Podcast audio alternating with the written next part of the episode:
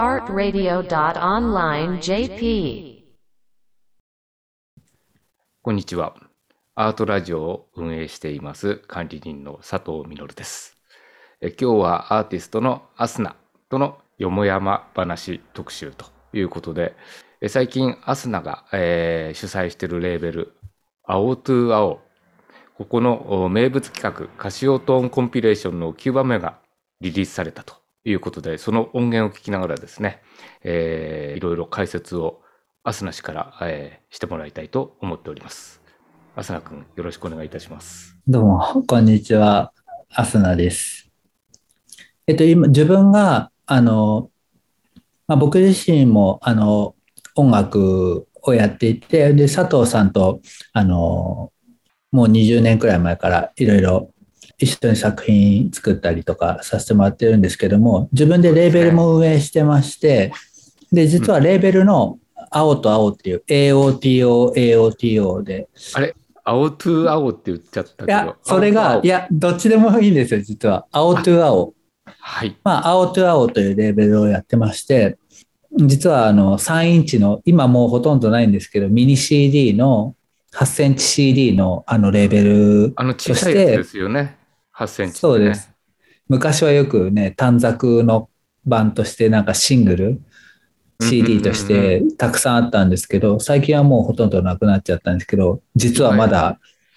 今それで未だに短冊版でわかる人いないんじゃないですかね。そうそうね、確かに。んそうですね。まあ、あの、あの、細長いやつですよね。はい。今はもうほとんど CD すらはほとんどね、し聞いてる人いないかもしれないんですけど、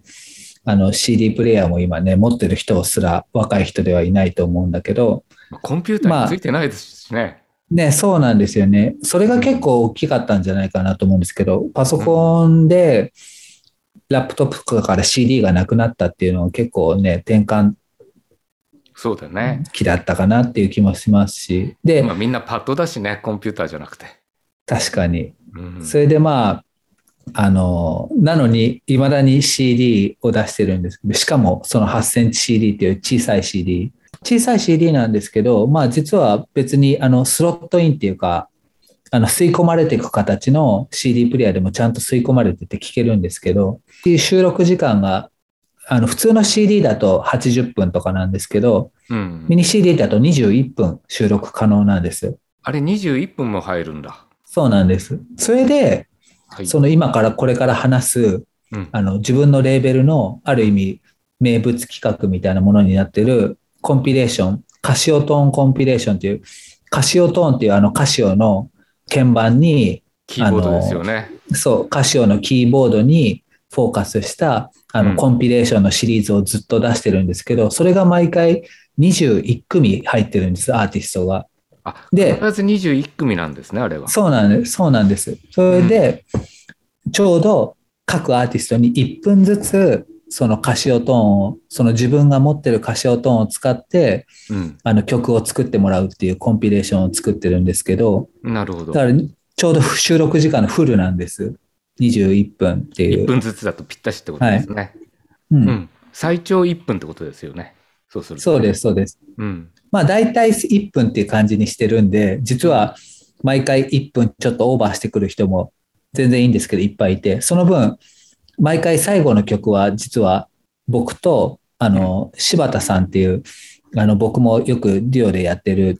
あの、東京のミュージシャンがいるんですけども、あの、リズムトラックを作られてたりする方ですよそうですね。。もともとは鳥取で、鳥レーベルっていうレーベルのボルゾイっていうバンドでトラックメーカーしてた人なんですけど、今は東京に住んでまして、ね。で、その人と、その人もカシオトーンの変な機種を昔いっぱい持ってて、うんそれで、柴田さんと僕が毎回必ずそのコンピレーションの最後の曲をやるっていうことになってて、時間調整なわけですね、そこが。そうなんです。だから、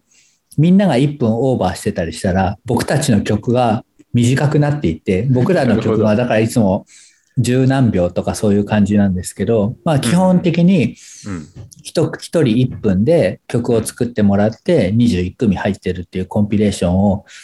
ずっと作ってまして、うんで、まあちょっとあの、この前に話、ちょっと戻るんですけど、えこのレーベルのあの、一番最初にリリースしたのが実は佐藤さんの作品で、え。ああ、そうですそのね。佐藤さんと吉田亜美さんってボイスパフォーマーの方、ボイスパフォーマーというか、あの、声を使った、あの、演奏家の、そうですね。その、佐藤さんによる、そのボイスパフォーマーのための作曲作品っていうのがありまして、それが、まあ、実は一番目の作品で、まあ、それはじゃ別の機会にね、十そうですね。また機会があったら話せたらいいですね。まあ、それで、その後、うん、シリーズとして、そのカシオトーンのコンピレーションを作るようになって、で、実はちょっとまあ、一番最初に作った後に割と反響がありまして、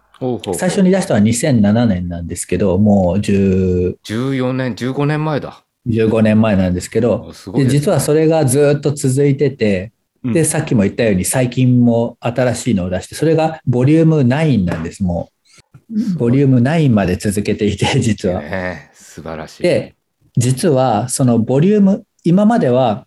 その毎回21組全然違ううん。アーティストの音源が入ってあるコンピレーションなんだけど、うんうん。そのボリューム9だけ実は、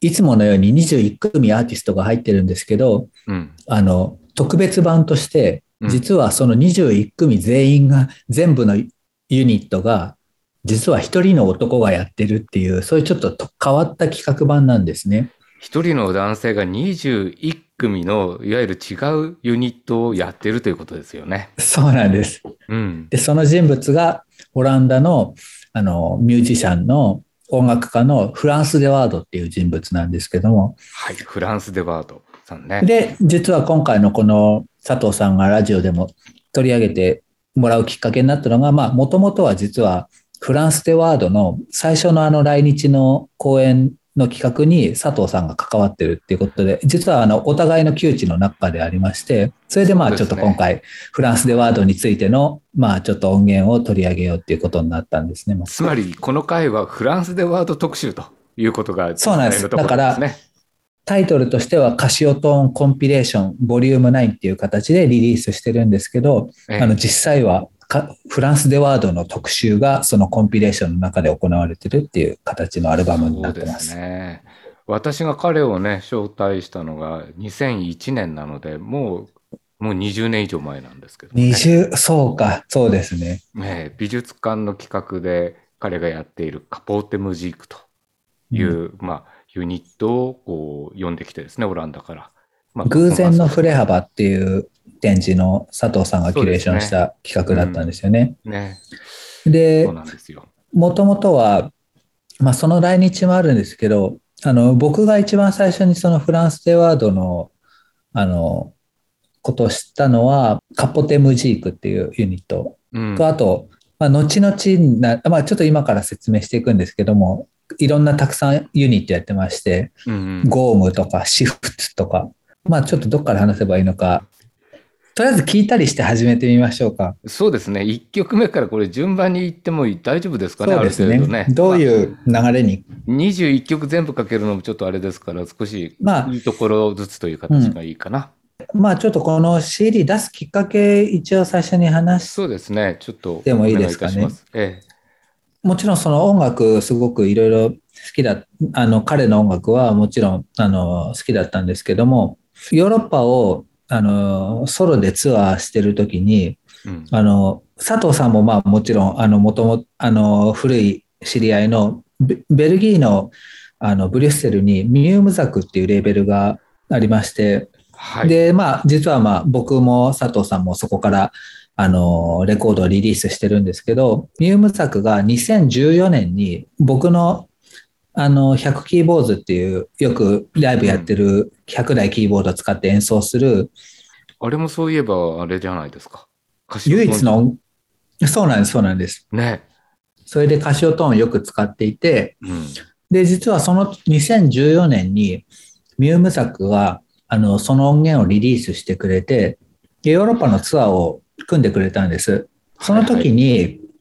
オランダのナイメーヘンっていう南部の都市のエクストラプールっていう会場がありまして、うん。で、そこでライブを企画した時に、こう実はそのツアーの時、やっぱり一人で行ってたので、あの、鍵盤はやっぱそんなたくさん持ってけるわけでもなくはいはいはい、100台は持っていけないということですね。そうそう。うん。で、現地の人に借りたりしてやってたんです。うん自分でも40代か30代くらいなんとかもスーツケースとかバックパックに入れて持ってったりしてたんですけど、その時に、エクストラプールってその内名編っていう都市の会場で、アーティストがあのランニングしているアートスペースですよね。そうです。もともとは印刷の工房と、まあ、ギャラリーとか、そうだよね。音楽もやってることで有名で、うんイベントとかもやってて、うん。で、実はそこのエクストラプールにスタジオを持ってて、イベントの運営とかやってたのがフランスでワードだったんです。で、そのライブの時もカシオトーン10台くらい貸してくれて、彼はでそん自分で持ってんですか？いや、そうなんです。たくさん持ってて、スタジオを見せてくれて、それでカシオトーンこんなにたくさん持ってるんだったら、カシオコンピに最初、そのコンピレーションのシリーズにうん。誘おうと思ってお願いしてたんですけど、うん。よくよく考えたら、フランスでワードってすごいたくさんいろんなユニットをやってたのをうんやってたので、もしかその全部フランスでワードのユニットでカシオトーンのコンピレーション作ったら面白いんじゃないかなっていうふうにひらめいて、まあ、それで20 21あるんじゃないだろうかと思ったんですね。あれだよね、オランダの実験音楽シーンをちょっとほじくると、かなり必ず行きたる行き当たるような。行き当たりますよね。あっちからもこっちからもね。そういう人ではありますよね。そうなんうんまあもともと彼はそのアムステルダムでうんスタールプラートっていうあの有名なレコード屋さんやってたんですね、もと非もとは常に。有名ですよね、スタールプラートは。うんそういう実験音楽のレコード屋さんとしてはすごく有名なレコード屋さんやってて、でええ、まあちょっと90年代に、あの、人に、あの、引き継いで、今はベルリンにあるんですけども、そうですね。まあそういうレコード屋をやってたのもあって、割とオランダではすごく知られたミュージシャンなんですよね、なんか、こういう世界の音楽では。そうですね。スタールプラートは私も随分お世話になりましたよ。うん。なんかレコード屋さんでもあるし、レーベルもやってたりとかしてね。そうそう、レーベルやってて、あの、まあ僕はそこのレーベルから出したわけではなくて、私がやってるレーベルの作品を扱ってもらってたんですね、レコードショップで。うん。え取引ー、してたんだけど、取引してたのは、そっかそっ実はか。フランスでワードさんではなかったと。誰か別の人だったんですけども、まあう、ん多分、あの一緒にやってる人か誰かだったんだと思いますね。うん。まあそういう形で、割とオランダではすごく、まあオランダとかヨーロッパではかなり知られた電子音楽家なんですよね。そうですね。もう90年代ではやはりかなり知名度がありましたよね。うん。でまあ日本でも、あの、メルツバーの秋田さんとか、あとオーブの中島さんが割と90年代の早いうちからフランスで、カポーテンムジークってフランスでワードのやってるユニットを、まあ紹介したりもしてたっていうことですね。うん。まあでも来日を果たしたのは、そのさっき言われたように佐藤さんが2001年にあの企画したイベントで初来日してるっていうことですね。そうですね。なまあ、たまたまですけれどもね、あの、タイミング的にそれまでなかったというだけだと思うんですけども。うんうん。あそれであのこのコンピレーションを企画することになったんですけど、うん。実は曲順21組もあって、うん。どういう順番で曲並べようかなってなった時に、うん。今までのフランスでワードのやっぱユニットをいっぱい並べるってことは、割となんか彼の活動を、まあなんか俯瞰してみるような作品になればいいかなっていうか、そう思ったんで、フランスでワードに一番古いユニット、古くからやってるユニットから並べてったらどうだろうっていう話をして、したら実はその1曲目に収録されてるのはカポテムジークっていう彼のまあ割り代表するグループなんですけども、えそれが、あの、84年からスタートしてまして、え、カポテムジークっていうグループよ。よ。うん80、えーっと、そうですね、4年ですね。でうんもともとは、この Kapotte Muziek っていうのは84年にフランス・デ・ワードとクリスティアン・ネイスっていうあのデュオだったんです、もともとは。それが、あの95年からはメンバーが変わって、ええピーター・デュイ・メリンクスとロエル・メールコップって佐藤さんももちろん、あの、そのそうですね。2001年に来日してるミュージシャンたちが実はそのメンバーになって、で、それ以降はトリオで活動してたんですけど、うん。2004年からはほとんど活動してなかったらしいんです。でも、今回のカシオコンビのために15年ぶりとか、それくらいに集まって、なんかわざわざ録音してくれたっていうことで、だからやっぱ最り、そうなんです。だから最初にそれを実は聞いてたんで、うん、やっぱじゃあもうそんな再結成があったんだったら、もう1曲目にするしかないだろうってことで、実は一番古いユニットでもあるから、そういう年代順に並べていこうってことになりまして、21組は年代順になってるわけですね。そうなんです。だから一番最後は実は、あまあ、そういう古い順に並んでるって感じですね。うん、フランスでワードのもう個人史を俯瞰する、そうそうそう、そういうじ。感じです。そういう感じです。そういう感じになればいいなと思って、じゃあここからいくつか紹介していってもらおうと思うんですけど、まずはじゃあ1曲目このカポーテムジークのあの再結成カポーテムジークですよね。新録音、カシオトーンコンピのためのをちょっと聞いていただきたいと思います。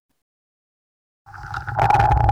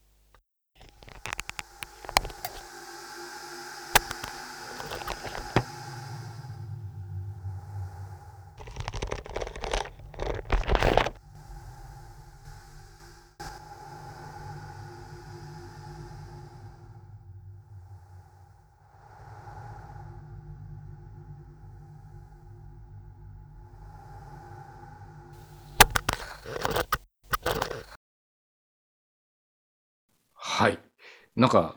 カシオトーンなんだけど、随分生音っぽいですよね。そうなんです。最初にちょっと、となんかアコースティックバージョンとかって書いてあるんですけどもね。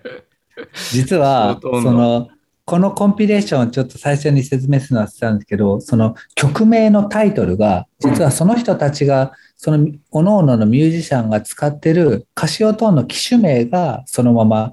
あの、曲名になるっていうコンセプトで作ってまして、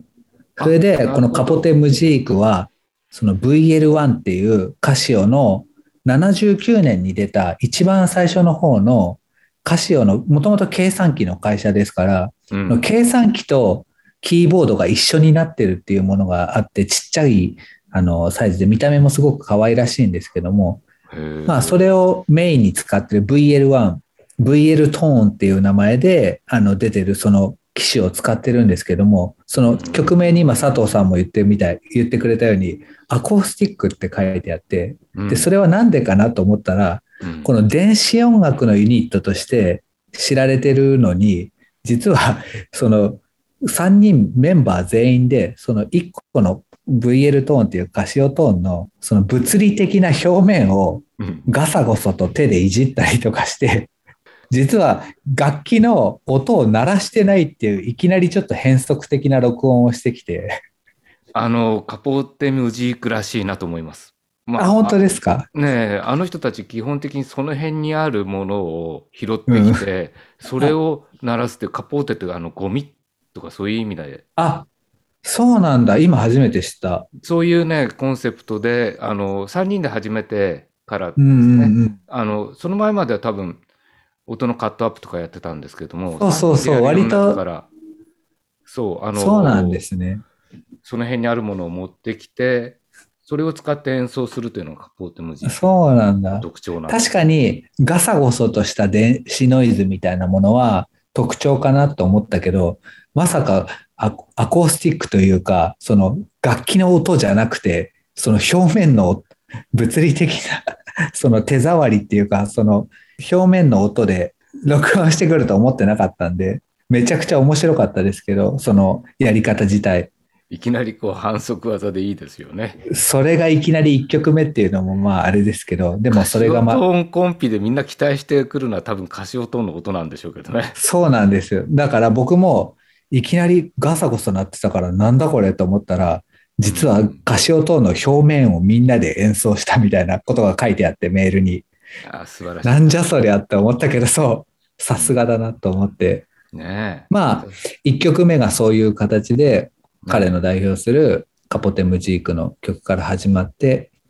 次はあの、ドッグワーミランっていう、実はあの、ドイツのニュルンベルクのグループなんですけど、あこれはフランスでワードが中心になってるっていうよりは、そのベルナルド・オリックっていう人と、ヨゼフ・ライモンドっていううんドイツのニュルンベルクで結成したその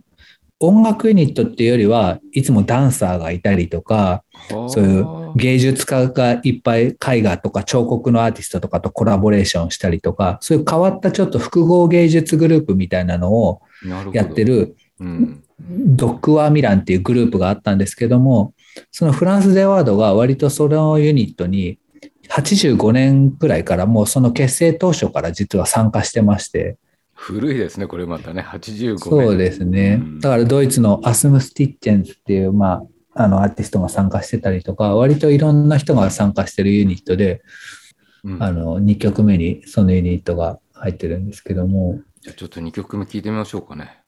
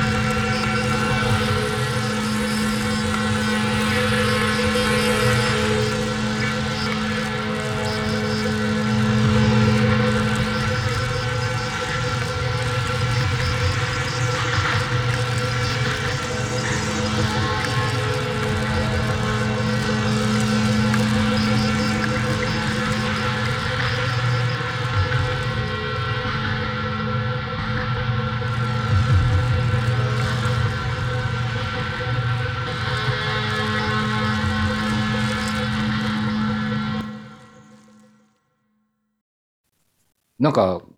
こちらは随分ね電子音が入ってるそうですね。まあでもキーボードだけじゃなさそうな音がいっぱいしてましたけどねそうですね。まあ一応この曲も、うんあの、もしかしたら SK5 っていう曲名にあるように、サンプリングのキーボードなんですけど、82年くらいに作られたものかな。それが使われてるから、もしかしたらそういうサンプリングの音とかも使われてるのかもしれないですね。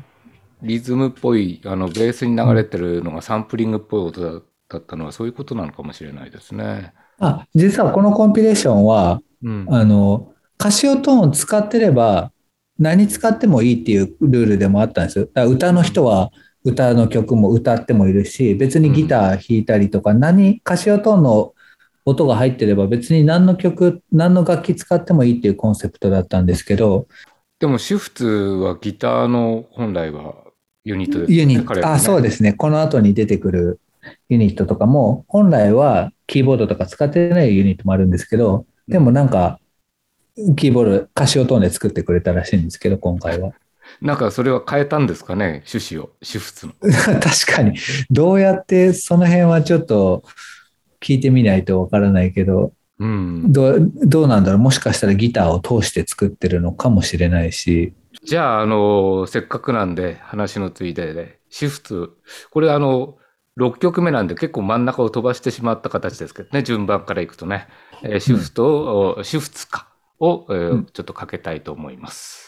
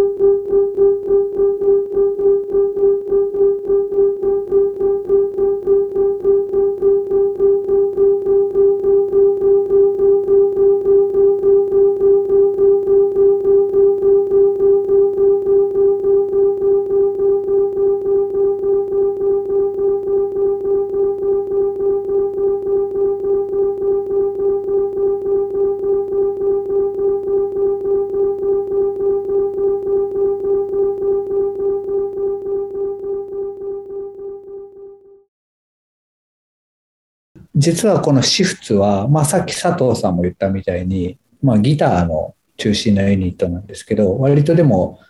全然それがわからないくらいの電子音でした。ギギターだったのかどうかちょっとよくわからないですね。そうですね。うん実は、うん、あの、僕、さっき最初にカポーテムジックが、まあ、フランスでワードの最初に知ったユニットと言ってましたけど、たくさんユニットやってて、うん、そのフランスでワードがやってるユニットだと知らずに、うん、このシフツっていうユニットを、うんもともとはあの、佐々木敦さんやってたメメっていうレーベルが昔あって、ありましたね。はいはい。そこから出てて、全然知らずに聞いてた。だから実は一番最初に聞いてたのはこのシフツだったりするんですけど。でもそれも、ギターなのかわからないくらいの静かな電子音で、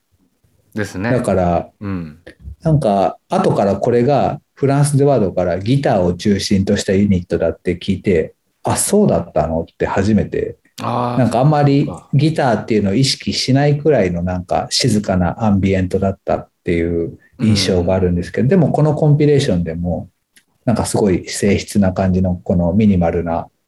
音楽だったんで、マルでしたね。うん。なんかさすがすごいいいなと思いましたけど、なるほど。シフト確かに出てましたね。昔は、ね。まあ、MSBR のレーベルからも出てるんで、日本でもしかしたら知ってる人もいるんじゃないかなっていう感じですけど。そうですね。僕はどこで知ったんだろうな。なんか、どっかのタイミングでギターだけでやってるとかって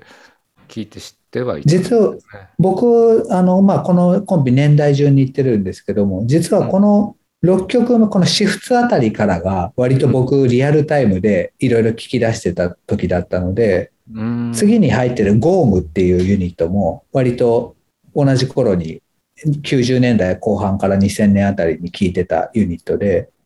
あ早いですね、そのぐらいに聞いてたとは。ゴームも実は最初全然フランスでワードだと意識してなくて、でクレジットとか見たらフランスでワードって書いてあって、あこのこれもフランスでワードなんだって知ったきっかけでもあって、あれですよね、あの、カポーテムジークとほぼかぶってそうなんですよね。。ほぼかぶってる。そのさっき言ったロエル・メールコップとかピーター・デュイメリンクスっていう人が実はメンバーで、そうですよだね。まあ、さっきも佐藤さん言ってくれたみたいに、カポテ・ムジークはだからやっぱりその、その辺のものとか、廃材とかわかんないけど、ゴミを使ったような、ちょっとアコース、エレクトロアコースティックなユニットだとしたら、割とゴームは、もしかしたらもうちょっと電子音にフォーカスしたユニットだったのかな。ももうちょっとというか完全に電子音だって、まあそうかな。うん。うんあのそうですね。実は2000年に私が彼らに呼ばれて、うんオランダ行った時に、うん。あのーペーターからだと思うんですけども、ゴームの CD をもらったんですよ。へえ。で持って帰ってきて聞いたら、うんうん。あこれテクノだと思ってね。うー。うんん。そういう、まあ、あの、思い出がありますね。割とゴーム僕もだからちょうどそのリアルタイムでちょうど、うんあの、聞きフランスでワットの音楽を意識して聴くようになってきた頃だったんで、割とシフツとかゴームは、あの、思い出に残ってますね、すごく。じゃあ、ちょうどシフトの次がゴームなので、ゴームをかけてみましょう。そうですね、ちょっと聞いてみましょう。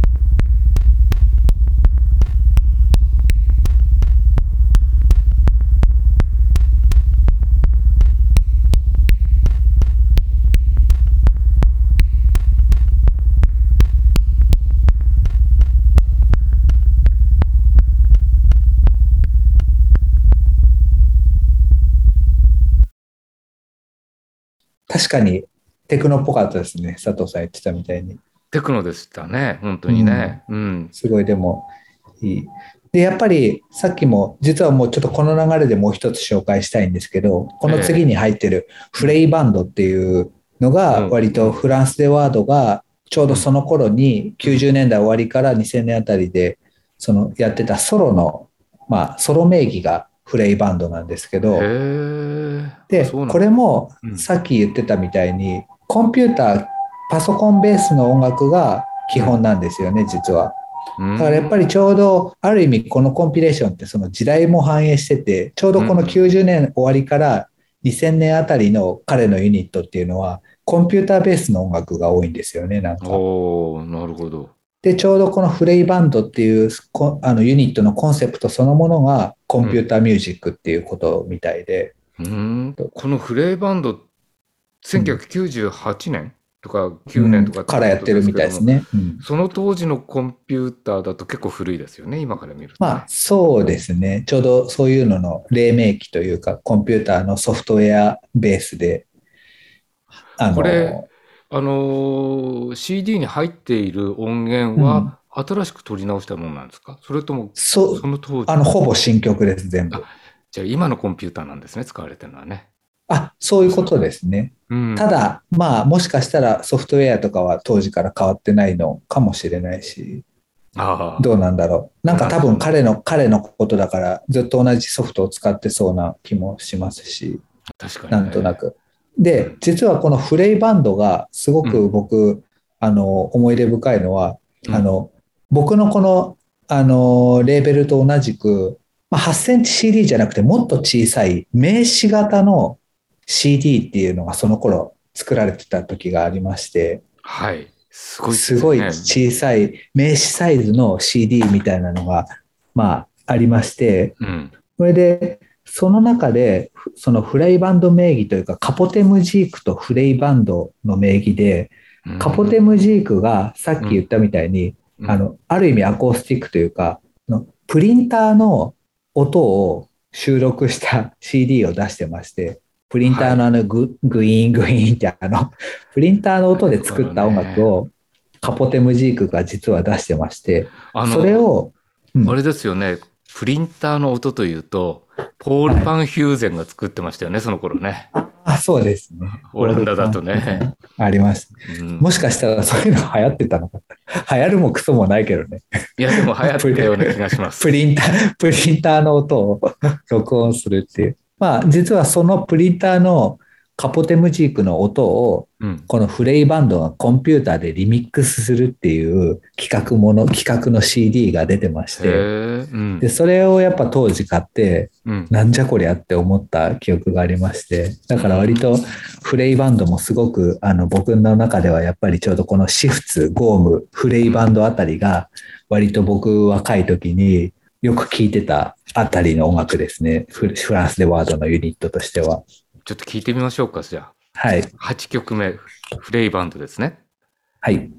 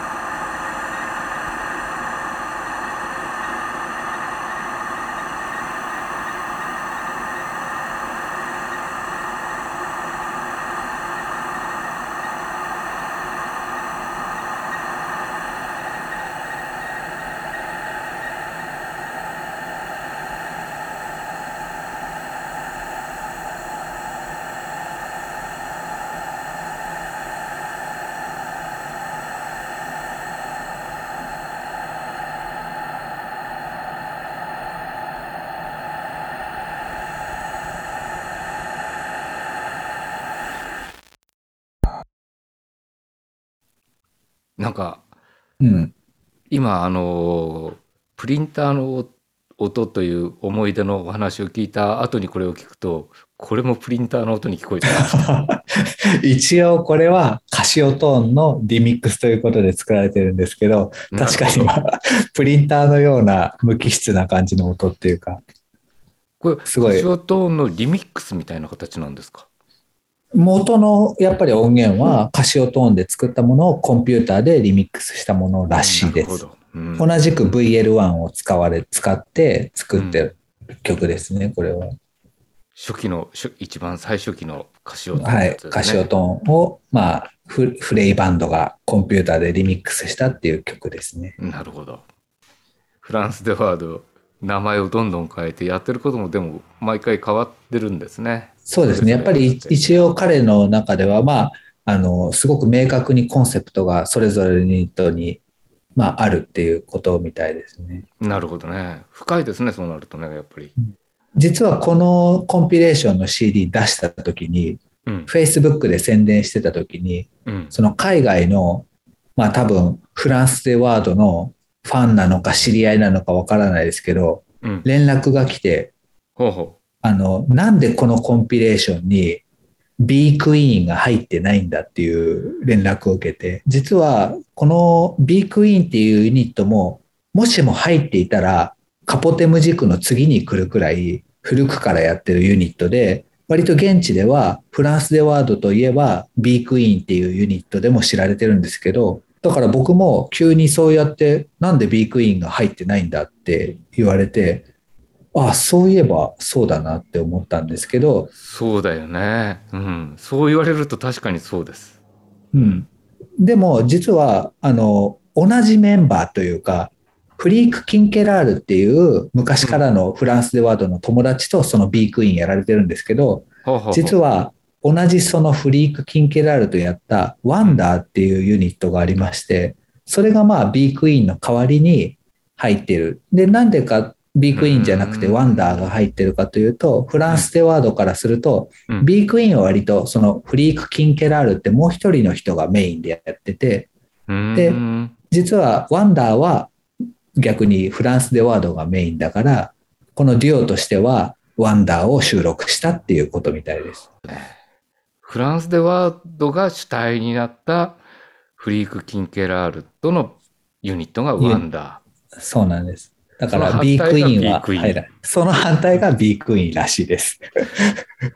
まあ B クイーンはもう少し、いあの、ポップな方向性みたいで、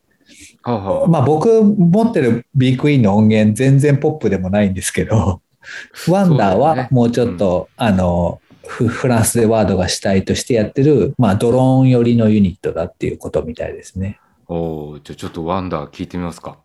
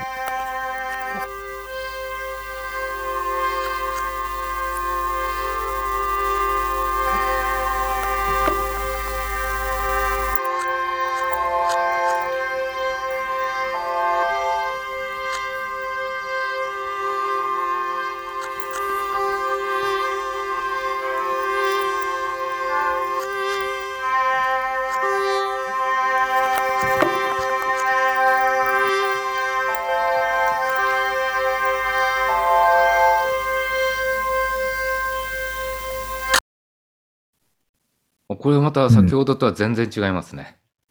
またちょっと違った電子ドローンっていう感じでしたけど、割とこれはでもカシオトーンが結構前面に出てきた感じの音ではありますよね、やっぱり。さすがアスナー氏、カシオトーンの音がこう、あるというところがね。いや、そう。でもよく考えてさっきも言ったように、やっぱなんか割とやっぱりそのシフツとかからフライバンドとかあたりまでコンピューターをよく使ってて、うんうん。で、多分このワンダーは本当に歌詞、純粋にカシオトーンの音だけで作ったんじゃないかなっていう感じでしたね。ああ、なるほど。実はステレオでヘッドホンとかイヤホンで聞くと、すごいステレオでパンニングしてて、うん、あの、コンピューターでちょっと編集してあるかのように聞こえるんですけど、うん、実はこれの作ってる制作風景の動画が彼から送られてきて、うん。それを見ると、うん。あの、ターンテーブルにレコーダーを置いて、うん。それをぐるぐる回しながら、両手でカシオトーンを持ってステレオ録音してるっていう、そういうちょっと歌詞、変なレコーディング風景の。面白いですね。はい。レコーダーをターンテーブルに置いてるわけですね。そうなんです。これで、フリーク・キンケラールとフランス・デ・ワードで、それぞれカシオトーンを手に持って、あの、左右で 演奏してるっていう。面だから白いな。それでターンテーブルで、あの、ぐるぐるレコーダーが回ってるんで、音がパンニングして聞こえるっていう、ああ、なるほどね。割とそういう面白いレコーディングをしてるんだなって思って、その動画一応ちょっと僕の青トゥ青のウェブサイトにも動画のリンクは貼ってあるんですけど、あよかったらそれはぜひ見て、皆さんもね、見てもらってね、私も見てみようと思います。すごいことやるそんな。な、すごい、すごいというか、面なん白いことかまあ面白いことやってきますよね。ねで、もう一つやっぱりあの、現地の人というか、現地からでは、もう一つ注目のユニットとしては、えうん。その後に、ちょっと読み方は正確には僕わからないんですけど、THU20 はい。というユニッこれもトが、古いですよね。そうです。あの、ユニット自体は86年からやられてるものなんですけど、ほうほうあの、フランスでワードは、まあ途中からメンバーに、2007年からメンバーになったそうで、だからあの、コンピレーションもちょっと、あの、後ろの方に収録されてるんですけども、ユニット自体は実は86年からやってて、割とやっぱり現地ではすごく知られているユニットみたいですね、やっぱり。ね。あの僕、も名前はよく聞いてましたけど、うん、これ読み方がわからないんですけど、私も80年代末ぐらいから知っていて、うん、演劇とか、なんか身体芸術と一緒にやってるような写真が当時見たことある何なんだろえーうと。うん、ずっと、あのー疑問符でもあったんですけどね。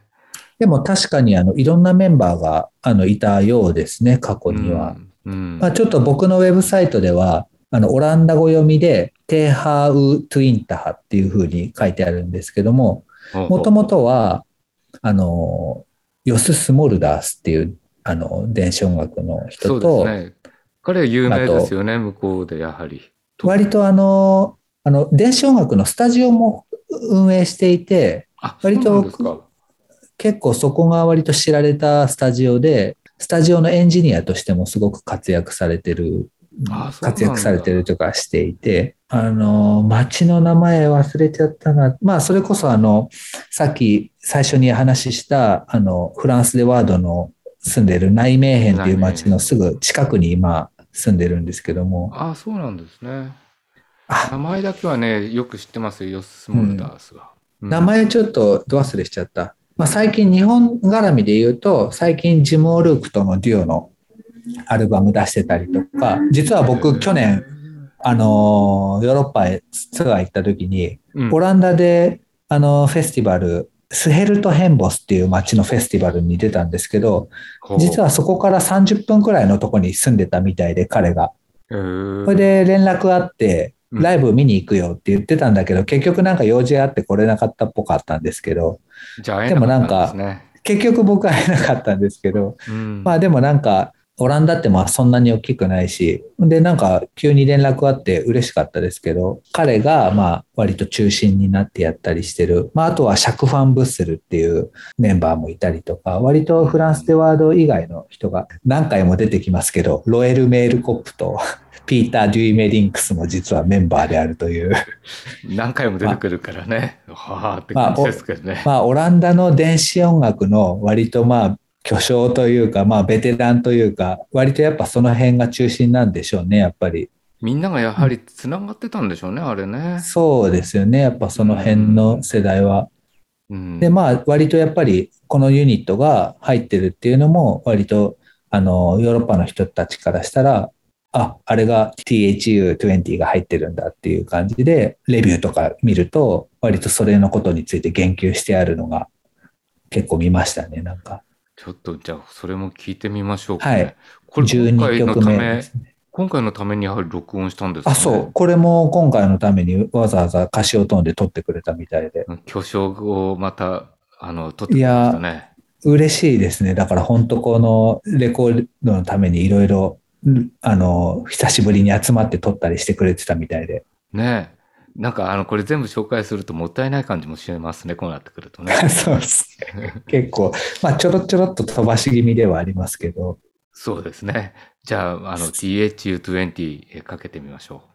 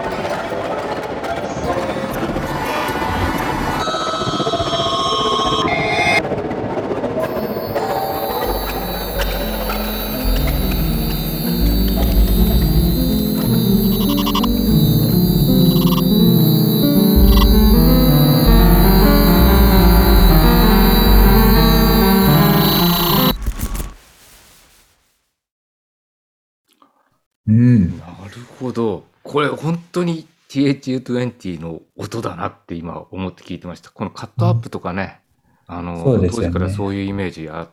りましたねん。。うん。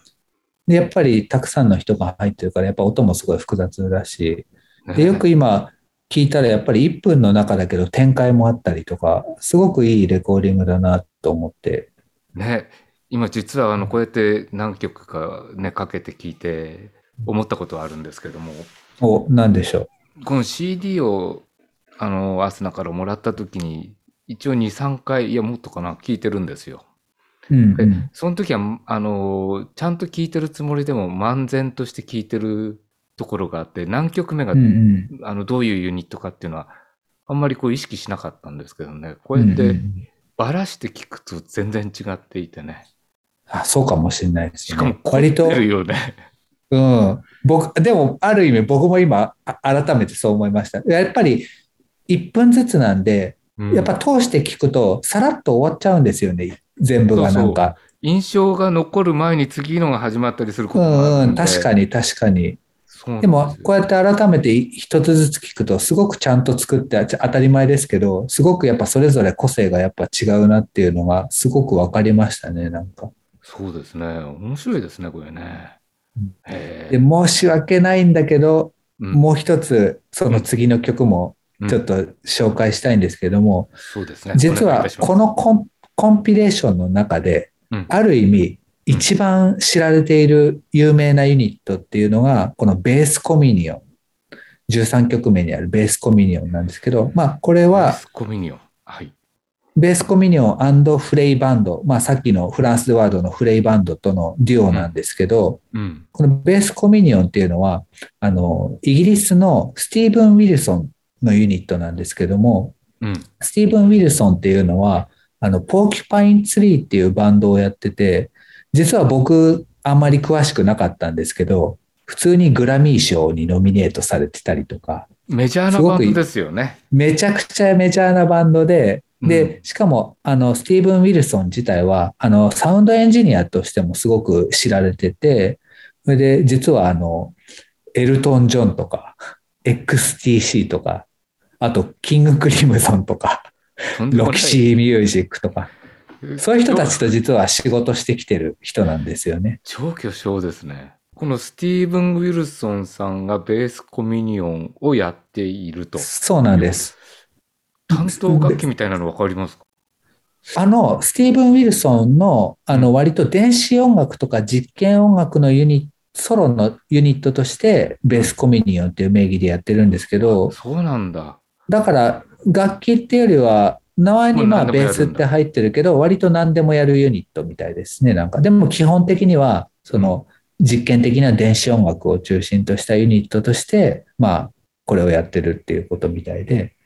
で、ちょっとどういう経緯で、フランスでワードとやってるのかは実はあのよくわからないんですけども、これの以外にも、これまでにもアルバム何枚か出してまして、ベースコミニオン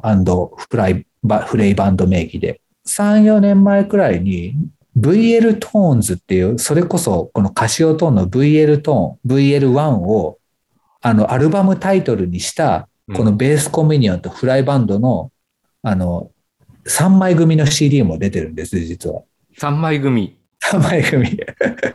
その VL トーンのカシオトーンだけで作ったこのデュオのアルバム、3枚組のアルバムが実は出てるんです。すごいものがあるんですね。はい。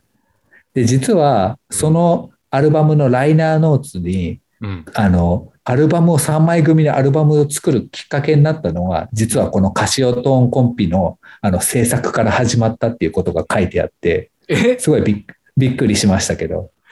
このカシオコンピのために、あの、ベースコミニオンとフライバンドで、なんか1分の曲作ろうってなったらしいんですけど、うんせっかくだしなんかアルバム作ろうっていうなって、うん。作ったら3枚組になったみたいな経緯だったらしくて、すごい。え、それいつ出たんですか？そうすると。2019年に出てて、実はもう僕オファーじ、あのカシオトーンコンピの話自体はさっき言ったみたいに2014年にツアー行った頃からしてたんで、あ、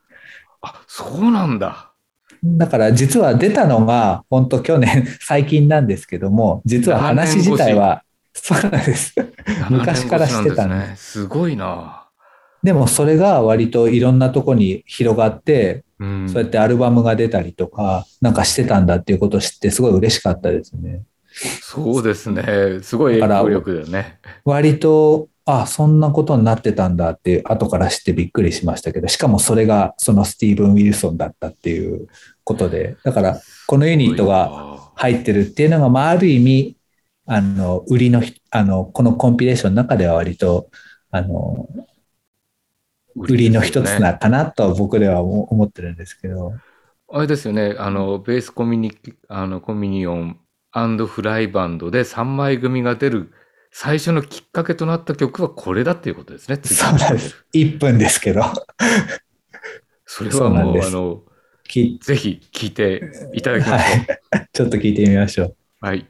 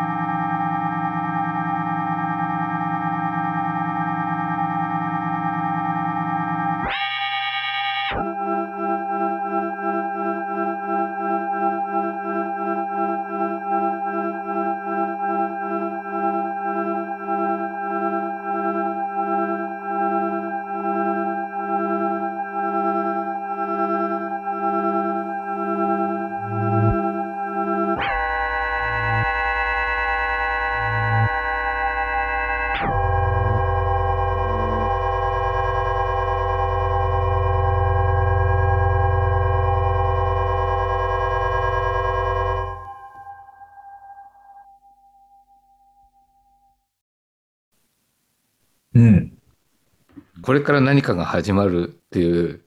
もう前哨戦のような音楽に聞こえてしまいました。こ確かにさっきの話を聞くとね、こからね、壮大な3枚組が始まるっていうね。あ、でもそう思って聞くとはまたちょっと違いますね。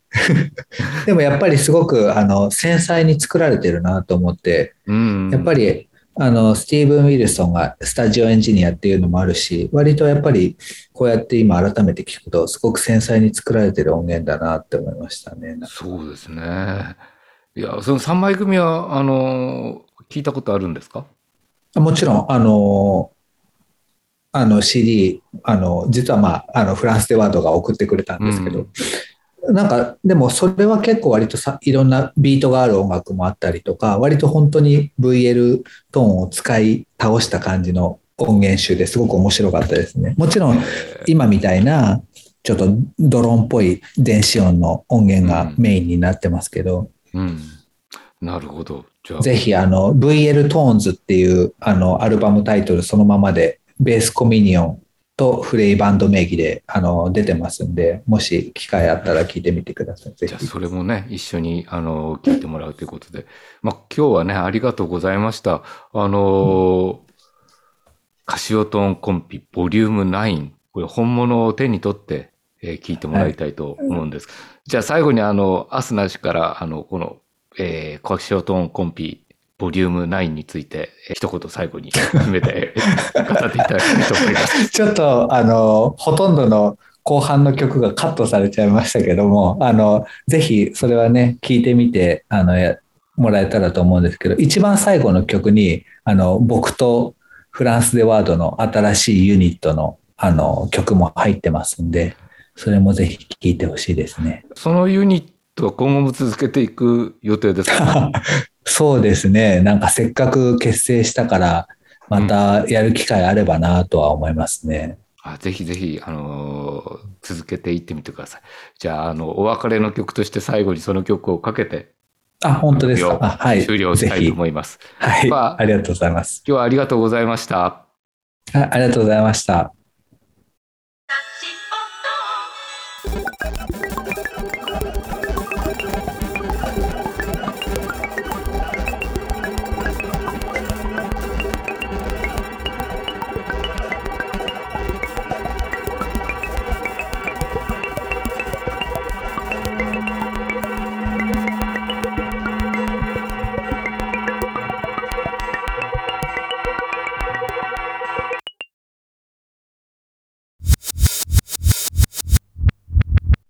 talkradio.online.jp.